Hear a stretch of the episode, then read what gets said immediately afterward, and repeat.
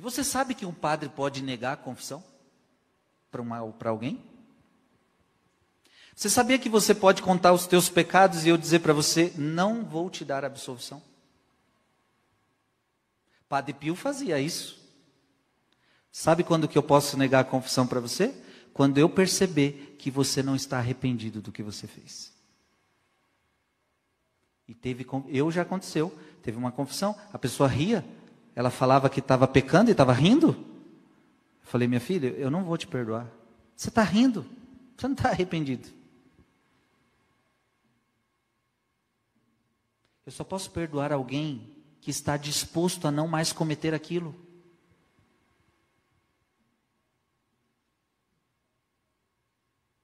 A coisa, gente, as coisas de Deus nós precisamos levar a sério. Não posso brincar. Não posso entrar lá no confessionário e brincar.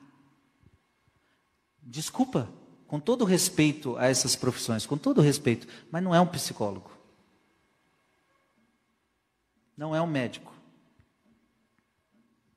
Um sacerdote é Jesus Cristo. Quando você entra no confessionário, você está encontrando-se com Jesus Cristo. In persona Christi. É preciso que você tenha temor. Temor. Reverência.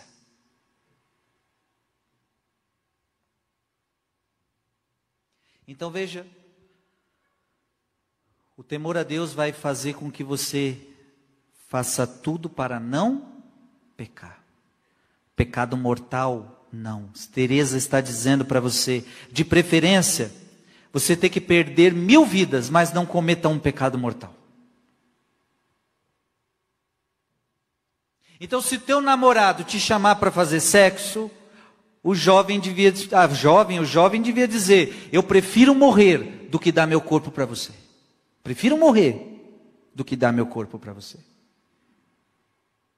Isso já aconteceu na história da igreja. Veio o abusador querendo abusar da pessoa, e ela disse: a virgem dizia: Você pode me matar, mas não darei meu corpo para você. Você pode me matar. E morreu. Morro, mas não peco.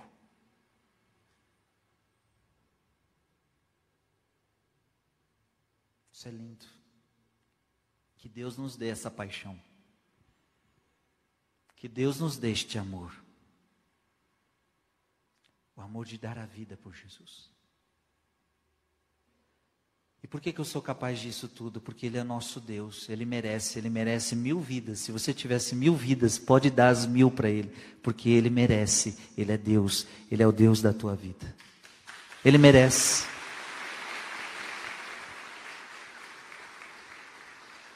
Eu não estou falando para você dar a sua vida para mim. Eu não estou falando para você dar vida para o Papa Francisco. Eu não estou falando para você dar a vida por ninguém. Eu estou falando para você dar a vida por Jesus. Eu estou errado?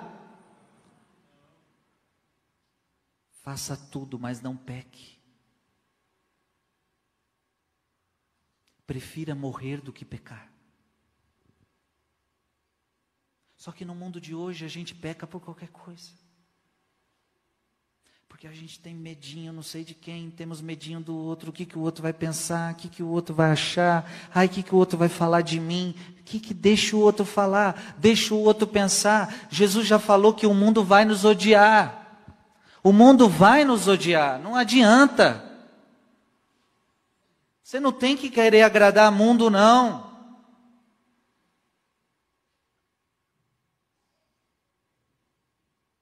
Não tem, não.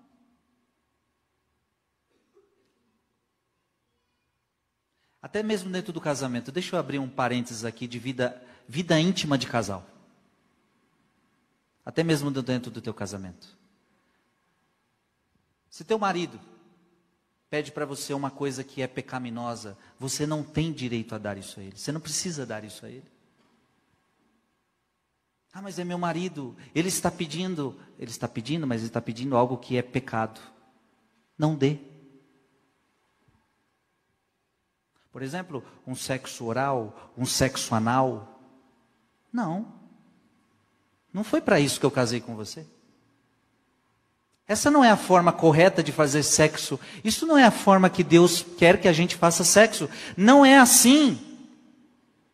Ah, mas ele está pedindo, ele é meu marido. Azar dele, antes de obedecer teu marido, você obedece a Deus. Dá para entender sim ou não? Você não é obrigada. Ah, mas por quê? Ah, não sei o quê. Não, não, não, eu prefiro morrer do que pecar. Essa deve ser a sua convicção.